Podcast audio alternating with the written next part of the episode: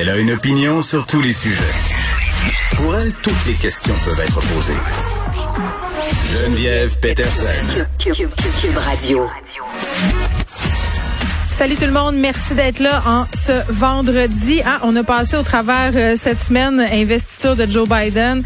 Il s'en passe euh, des affaires et ça bouleverse bien des gens, dont évidemment euh, les personnes qui sont adeptes des théories Quenon. Là, on a eu quelques quelques événements qui se sont déroulés ces derniers jours, qui ont fait beaucoup jaser, qui ont beaucoup peut-être ébranlé les croyances de certains d'entre eux. Donc, ce sera un des thèmes de l'émission aujourd'hui. On aura, et je suis très contente, René Clermont, qui est le frère euh, de cet adepte des théories du complot qui a été accusé de possession d'explosifs et d'un chargeur euh, d'armes à feu prohibé. Là, il fait la une d'ailleurs du journal de Montréal. 13 euh, bombes artisanales qui ont été retrouvées chez lui. et ça, évidemment, c'est pas rassurant quand on sait ce qui s'est passé au Capitole aux États-Unis. C'était d'ailleurs une des questions qu'on avait. Est-ce que ça va peut-être motiver certains certaines troupes plus radicales du mouvement complotiste québécois à poser des gestes, à s'équiper. Euh, bon, c'est quand même une très bonne nouvelle euh, que la police lui ait mis la main au collet, euh, mais ça doit pas être facile. Et ça n'est pas facile pour les amis, la famille, parce que, comme j'en discutais hier avec Olivier Simard, qui est un ex-adepte de Quenon, à un moment donné, quand tu t'enfonces dans ces théories-là, tu t'isoles de plus en plus, puis ta famille se retrouve à être le témoin un peu impuissant de tout ça. Ça donne lieu aussi à beaucoup de tensions, beaucoup de chicanes. Euh, les amis qui essayent de te raisonner, des amis qui essaient de faire des interventions. Je disais une entrevue très, très intéressante que donnée la sœur d'Alexis Cossette-Trudel il y a quelques mois dans un journal, je pense que c'est dans la tribune, où elle disait, tu sais, à un moment donné, euh, tu tu te rends compte que tu n'as plus rien en commun avec cette personne-là, tu as honte, tu es toujours en train de justifier euh, qu'il fasse partie de ta famille. Donc, c'est tentant un peu de couper les ponts. Puis moi, je retiens vraiment un des trucs que disait Olivier hier, puis que je trouve fondamental parce qu'on traverse une crise en ce moment au sein euh, des troupes Quanon. Il y a des gens qui, qui ne veulent plus croire, qui, qui se sentent trahis, qui se sentent trompés. Peut-être profiter de ce moment-là pour tendre la main tendre la main à ces personnes-là qu'on sent avoir un peu perdu parce qu'il y a une brèche, une brèche pour les atteindre. Il y a, un doute aussi. Euh, donc, évidemment, c'est un très bon moment. On va parler plus tard avec le frère euh, euh, de cet homme-là, René Clermont. René Clermont n'est pas l'homme accusé, mais bien le frère de, pour que ce soit clair. Guillaume Lavoie sera aussi avec nous aujourd'hui. On va revenir évidemment sur le cas de Julie Payette qui a démissionné suite à un rapport accablant, puis c'est un euphémisme de le dire. Et là, la question, c'est pas à savoir si le poste de gouverneur général c'est encore pertinent. Là. Ça, ça, je pense que ça fait longtemps qu'on le sait qu'on pourrait s'en passer. Euh, c'est quand même drôle par ailleurs parce que Justin Trudeau devait appeler la reine d'Angleterre ce matin pour la mettre au courant de la démission de Madame Payette. Puis bon, peut-être lui mentionner au passage qu'elle s'est un peu comportée comme Cersei Lannister dans Game of Thrones, là, mais tu sais, le moment de la vie où tu aimerais être un petit oiseau pour entendre cette conversation. Puis par ailleurs, euh, c'est peut-être même pas euh, la reine qui répond elle-même euh, à cet appel. Bref, je le sais pas, mais ça doit être un peu psychotronique.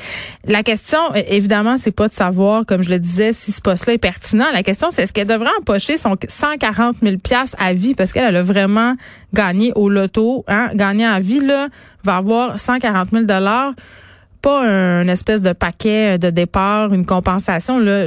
Vraiment, c'est ta vie. Elle a travaillé trois ans. Bon, elle a droit. C'est la loi, c'est comme ça, mais c'est sûr que ça fait grincer des dents. Puis c'est sûr aussi que ça me donne envie de cacher mon argent dans des paradis fiscaux. Je pense pas que j'en ai assez, là, mais vous comprenez ce que je veux dire. Tu regardes ça aller puis tu fais ah, c'est vrai que ça me tente pas euh, que mes impôts servent à dédommager Madame Payette surtout quand on sait les circonstances dans lesquelles elle a quitté. Tu sais, parce que je comprends euh, quand t'as servi, hein, puis même si c'est une fonction un peu de potiche là. Euh, ça vient avec, ça vient avec le territoire, 140 000 dollars à vie, mais quand tu as déshonoré comme ça ta fonction, puis c'est poche parce que je trouve aussi que ça transparaît sur toutes les femmes dans des postes de pouvoir, ça entretient les préjugés selon lesquels les femmes qui sont puissantes, les femmes qui occupent des postes importants, ce sont des harpies. Tu sais, fait que je trouve ça vraiment plate. Euh, qu'on mette autant d'emphase là-dessus, bien qu'évidemment, il y ait bon nombre de choses à se reprocher. Là, c'est pas mal pire qu'on pensait. Hein. Je disais Mario Dumont ce matin dans le journal. Là. On le savait que c'était une pas fine, mais je pense qu'on savait pas que c'était une pas fine à ce point-là. Euh, on discutera aussi avec Martin Geoffroy un peu plus tard parce qu'il y a un documentaire fort intéressant qui a été fait par ma collègue Marc-Claude Barrette. C'est sur Illico. Euh, ça parle des enfants qui sont pognés dans des cultes religieux, soit parce qu'ils sont nés là ou soit parce que leurs parents euh, sont devenus des adeptes de mouvements sectaires. Et vraiment, euh, ce documentaire-là qui fait la lumière sur les sévices que subissent ces enfants-là. Euh, on parle de sévices, mais aussi d'éducation. Vous vous rappelez, là, il y avait un couple, il n'y a pas si longtemps, qui poursuivait sa communauté juvacidique pour ne pas lui avoir donné une éducation jugée adéquate. Ils ont perdu, par ailleurs, ce couple-là. Euh, des écoles religieuses, une éducation euh, souvent à la maison ou dans des écoles qui ne suivent pas euh, le programme du ministère de l'Éducation. C'est un mode de vie carrément imposé. Ça laisse des traces, ça laisse des séquelles. Et comme l'exemple du couple de jeux fastidiques dont je viens de vous parler, mais ça donne que si à un moment donné tu veux déserter ton mouvement religieux, ben, il y aura personne pour toi. Évidemment, tu pourras pas nécessairement trouver d'emploi parce que tu seras pas diplômé, tu manques de compétences, tu n'as que des compétences religieuses, donc ça vaut pas bien cher, hein, des compétences religieuses sur le marché du travail. Mais est-ce qu'il y en a beaucoup des sectes au Québec? Est-ce qu'elles sont toutes dangereuses? Et est-ce que le gouvernement pourrait faire quelque chose? Ce sera des questions qu'on pourra se poser un peu plus tard avec Martin Geoffroy. Mais euh, tout de suite, on va aller parler avec Mélanie Perrault, qui est directrice générale regroupement des aidants naturels euh, du Québec. Euh, parce que, bon, il y a des situations quand même qui sont pas faciles. On le sait, là, avec le couvre-feu, on nous avait prévenu. on pourrait pas parer à toute éventualité. Il y allait avoir des situations qui allaient tomber entre les cracks. Et là, on se rend compte que c'est pas facile d'obtenir une exemption durant le couvre-feu pour les proches aidants. Madame Perrault, bonjour. Bonjour. Bon, il y a une histoire euh, dans le soleil ce matin quand même euh, qui est vraiment euh, touchante et triste.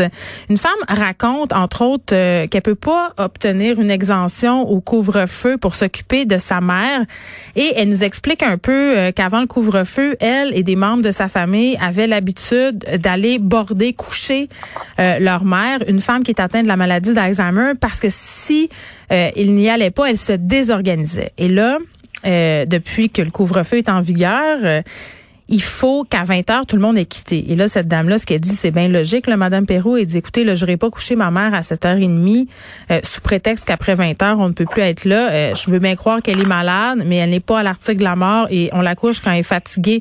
Donc, c'est un véritable drame que vivent ces familles-là. Là.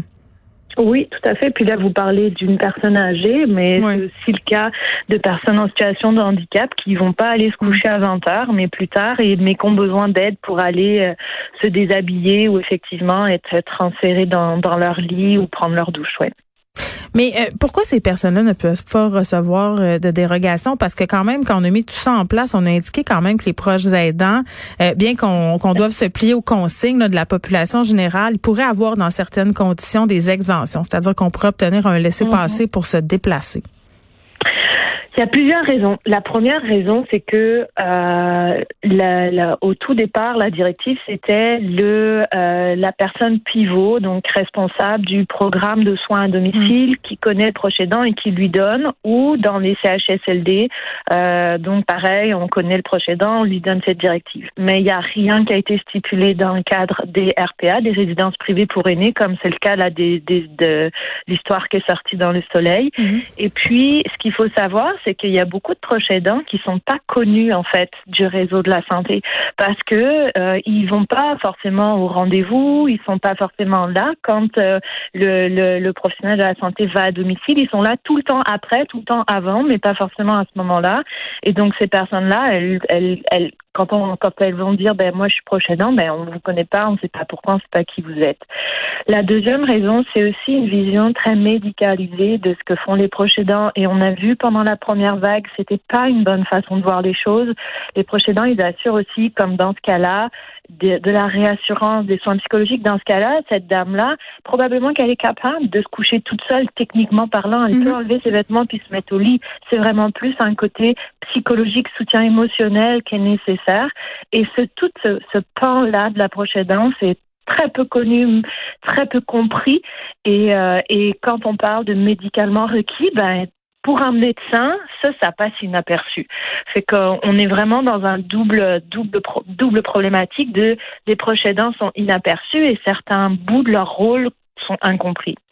Oui, ben ça passe inaperçu, puis j'ai de la misère à comprendre parce que ce qui doit pas passer inaperçu, euh, c'est la charge de travail supplémentaire, par exemple, si un proche aidant ne se présente pas, parce que bon, si je reviens à cet exemple, la dame euh, qui est citée dans le soleil, elle nous raconte très bien que bon, les risques si elle ne va pas border sa mère ou si un membre de sa famille n'y va pas, c'est qu'elle se désorganise, donc euh, de ce fait-là, les infirmiers, les préposés qui sont là ont une charge de travail supplémentaire parce que si cette dame-là se désorganise, euh, eh bien, ils doivent intervenir auprès d'elle et ça prive d'autres résidents peut-être qui n'ont pas d'aidants de soins, tu sais. Tout à fait. Puis au Canada, on estime en 2015 qu'il faudrait 1,2 million de professionnels de la santé pour remplacer le travail que font les proches aidants.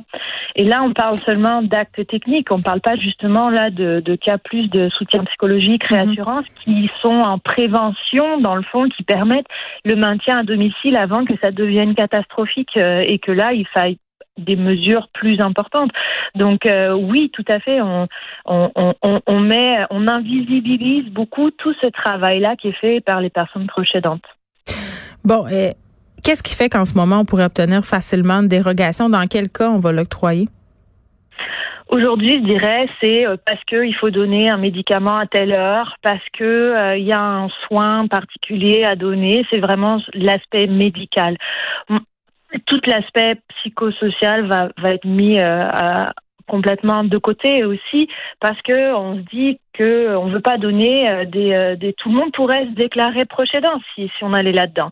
Et, et dans le fond ce que ce que nous on propose comme solution, c'est de dire, il y a, donc nous on en couvre 103, mais il y en a mm. plus encore que ça au Québec, des organismes qui connaissent les personnes procédantes, qui les accompagnent parfois depuis plusieurs années et qui savent, du coup, bah oui, cette personne, elle est présente quotidiennement et qui pourrait signer ces exemptions-là. Mm. Il n'y aurait pas besoin de passer par un médecin qui sont pas mal pris aussi par la Covid, qui ont des, délais d'attente euh, parfois de plusieurs mois. Rendu là, le couvre-feu sera passé. Et puis, c'est pas tout le monde qui a un médecin de famille en plus. Puis là, c'est le médecin de qui qu'on va voir? Le médecin de la personne qui est euh, âgée ou le médecin du projet aidant? C'est que ça devient un peu... Euh, euh, compliqué. Et donc, nous, ce qu'on propose, c'est que dans le fond, les organismes communautaires qui soutiennent les personnes proches aidantes puissent donner ces exemptions-là. On irait beaucoup plus vite, ce serait beaucoup plus simple. Oui, puis il faut pas oublier aussi les proches aidants euh, qui se rendent dans les résidences privées, parce qu'on en a beaucoup parlé euh, dès le début de la deuxième vague, là, euh, des résidences pour personnes âgées, des CHSLD, qu'il faudrait pas répéter l'erreur de la première vague, c'est-à-dire de couper les personnes qui ont besoin de soins de leurs proches. ça, c'est une chose, je pense qu'on est tous conscientisés c'est la situation qu'on connaît le plus, mais il y a beaucoup de proches aidants qui sont dans les maisons. Mhm, tout à fait. Puis qui sont. Alors, il y a ceux qui vont habiter avec la personne qui soutiennent, donc ils n'auront pas ce problème-là, mais il y en a beaucoup, ils habitent à, à, une heure du domicile de la personne qui soutiennent, ou, ou mm. euh, même ne serait-ce que à, à, 20-30 minutes. Et, et, et pourquoi est-ce qu'on serait obligé d'être couché euh, à, à 18 heures pour que le proche aidant il ait le temps de rentrer chez lui? Ça fait pas de sens. Je veux dire, ça reste des personnes humaines aussi, et elles ont le droit d'avoir euh, une vie. Et, et aujourd'hui, c'est ça un peu que ça met de l'avant, c'est que dans le cas où euh, la personne a besoin d'aide pour le coucher, ben 20 heures, c'est pas mm. possible. Et donc il faut vraiment aller plus vaste que simplement le, ce qui est cliniquement nécessaire là pour la survie de la personne. Les proches aidants, ils savent ce qu'ils font, ils savent aussi comment respecter les mesures de, de, de distanciation ou les masques, c'est tout ça et tout ça. Là, ils sont formés là depuis euh, le mars que tout ça est arrivé, fait qu'il faut leur laisser cette latitude là, c'est important parce que sinon c'est c'est on utilise le réseau de la santé, ça coûte euh, énormément. En plus, eux-mêmes sont en surcharge pour pour dans un contexte où on pourrait faire autrement. Mais tout le monde est perdant finalement. Mélanie Perrou, merci, qui est directrice générale du regroupement des aidants naturels euh, du Québec. on se disait, euh, quand a été mis en place ce couvre-feu, qu'il y aurait indubitablement des ratés, des lacunes, ben ça, c'en est une lacune, que des personnes soient laissées à eux-mêmes ou obligées de se coucher à 19h30 parce que la personne qui s'occupe d'eux ou d'elle doit partir à 20 heures, c'est pas tellement humain. On parle de dignité, puis je pense que ça a été au cœur des préoccupations, là, la dignité euh, des personnes âgées lors de la première vague de la COVID-19. Il euh, faudrait pas qu'il y ait des gens qui soient poignés pour rester tout seuls après cette heure-là, que ce soit dans les résidences ou euh, dans leur maison, parce qu'il y a un couvre-feu qui empêche leurs proches de venir les aider.